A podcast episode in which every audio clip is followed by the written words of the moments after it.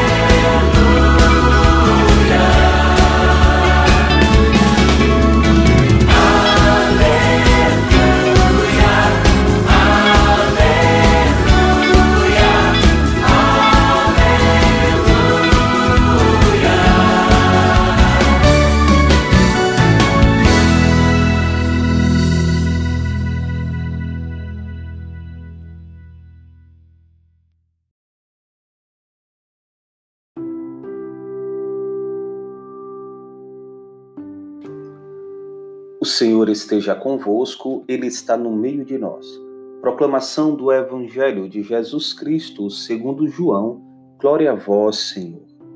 Naquele tempo, Jesus ergueu os olhos ao céu e rezou, dizendo: Pai Santo, eu não te rogo somente por eles, mas também por aqueles que vão crer em mim pela tua palavra, para que todos sejam um como tu, Pai, estás em mim e eu em ti, e para que eles estejam em nós a fim de que o mundo creia que tu me enviaste.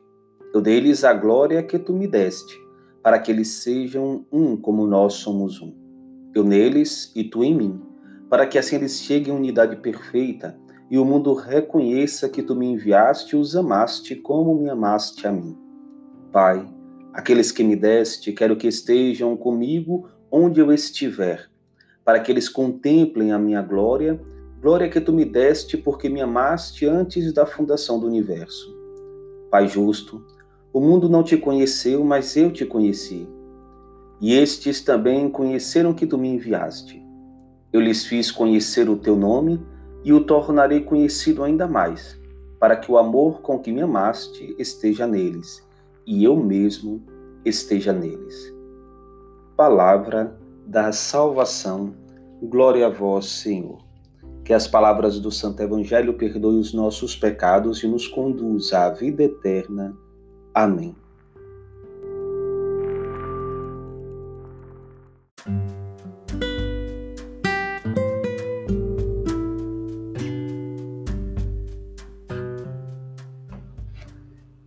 Há uma canção que diz: Sou verbo do princípio feito carne, sou um Deus que resolveu ter coração. Para entendermos as coisas de Deus, ele humildemente fala através das realidades humanas, pois só tais realidades nos possibilitam entender algo de Deus. A simbologia é algo caro para nós. Com ela, crescemos no conhecimento do Senhor. Essa música me faz pensar no amor de Deus que anseia fazer com que o seu coração seja um com o nosso. Cor uno et anima una. Um só coração e uma só alma é inevitável. Estar em Cristo também é um convite para a unidade entre nós. Que todos sejam um. Chama-nos não à unicidade, mas à unidade. Respeitar a alteridade, dar ao outro o direito do exercício de sua individualidade, para que a unidade possa crescer de maneira mais eficaz e verdadeira é viver a experiência de, na amizade, povoar corações e ser por muitos povoado. É ser próximo de quem é próximo e aprender a romper barreiras de quem insiste em manter distância. Construir laços de forma natural sem impor presenças, mas, mas também sem construir indiferenças. A pior forma de solidão é a experimentada silenciosamente quando envolta em presenças pessoas que gozam da presença de muitos, mas sentem-se sozinhas, mergulhadas na profundidade de suas próprias inquietações e que, embora silenciadas, gritam por ajuda. Compreendo também que a pior maneira de ser presença é a passiva, em que damos de nossa presença, mas essa não consegue fazer diferença alguma. Olhemos para Cristo Entendamos o seu convite. Ser um com Ele não significa aniquilar o que somos, pelo contrário, Cristo nos coloca em contato com o melhor de nós. Ele nos ajuda a construirmos o melhor de nós.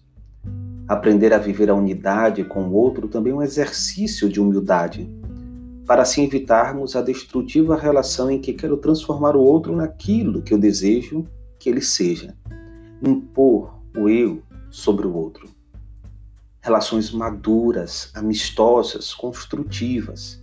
Acredito que seja esse o convite que o Senhor nos faz hoje, quando coloca como parâmetro a própria relação dele com o Pai. Somos tão diversos que a desejada unidade parece ser mera utopia de um imaginário cristão. Contudo, caros irmãos e irmãs, é justamente a diversidade que faz da unidade algo tão belo, tão bom e verdadeiro.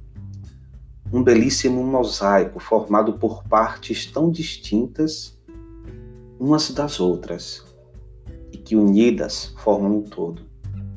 Com a igreja e na igreja, queremos ser este lindo mosaico e assim lançarmos os alicerces da unidade que a ela Cristo confiou. Nisto se manifestou a caridade de Deus para conosco em que o Filho unigênito de Deus foi enviado ao mundo pelo Pai a fim de que, feito homem, desse nova vida pela redenção a todo o gênero humano e o unificasse.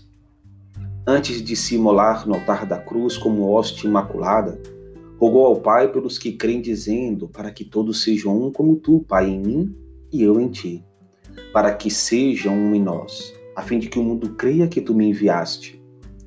Na sua igreja instituiu o admirável sacramento da Eucaristia, pelo qual é tanto significada como realizada a unidade da igreja.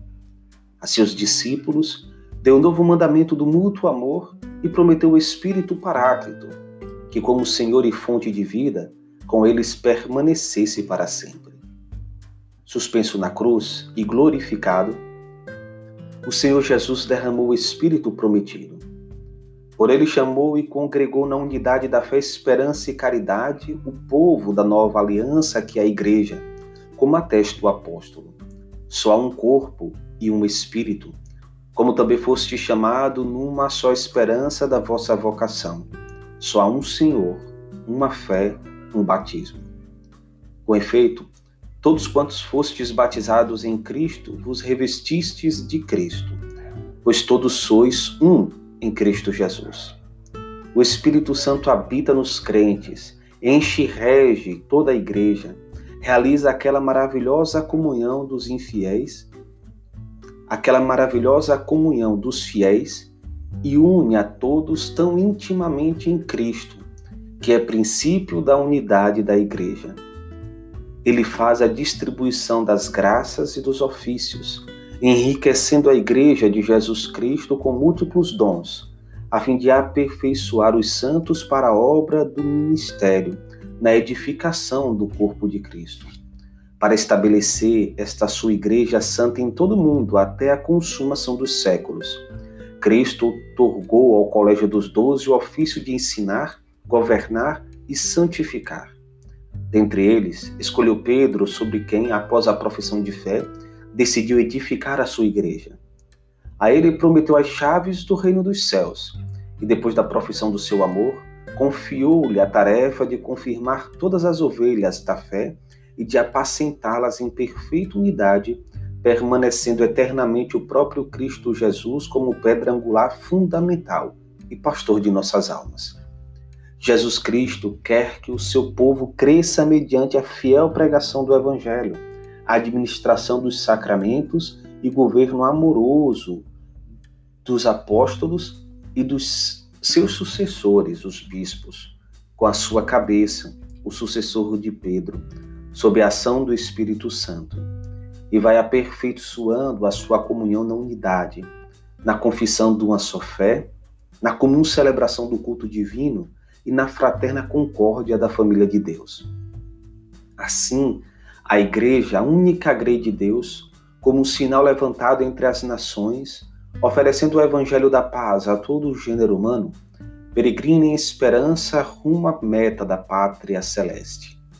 Este é o sagrado mistério da unidade da igreja, em Cristo e por Cristo, realizando o Espírito Santo a variedade dos ministérios. Deste mistério, o supremo modelo e princípio é a unidade de um só Deus, o Pai e o Filho, no Espírito Santo, na trindade de pessoas. Reflete-nos a Unitatis Redintegratio. Caros irmãos e irmãs, roguemos a Deus instantemente que nos faça experimentar da sua unidade, para que, movidos no amor e para o amor, alimentemos-nos deste desejo de sermos um só coração e uma só alma. E na igreja, viver esta unidade a que Deus nos chama, a esta perfeita comunhão no amor, para que assim o mundo tenha a capacidade de, enxergando-nos unidos, ver a graça de Deus que nos unifica e acredite cada vez mais nele. Louvado seja nosso Senhor Jesus Cristo, para sempre seja louvado. O Senhor esteja convosco, Ele está no meio de nós. Abençoe-vos o Deus Todo-Poderoso, Pai, Filho e Espírito Santo. Amém.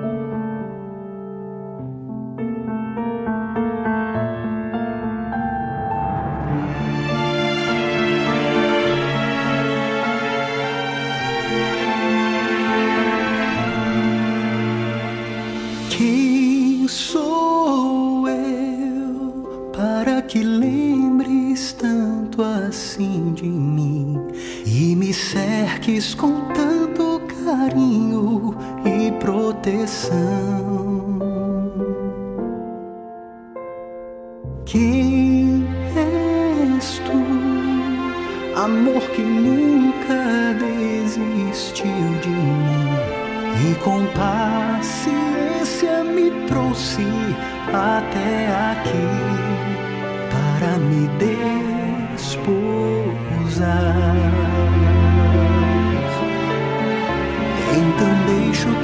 Chamas do teu infinito amor me consumam por inteiro até que não reste nada meu, mas tudo seja teu. E tomado pela força da tua ressurreição, sinto tua vida em minha carne já não vivo meu eternamente em mim.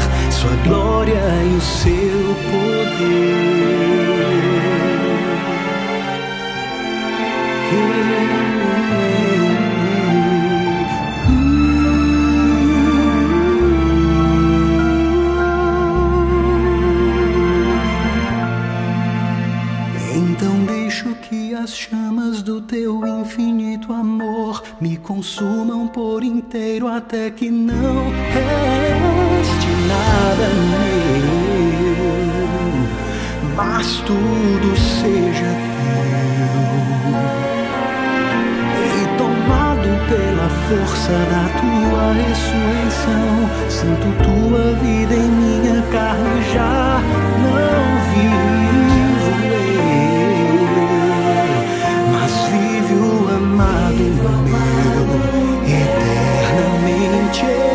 eternamente.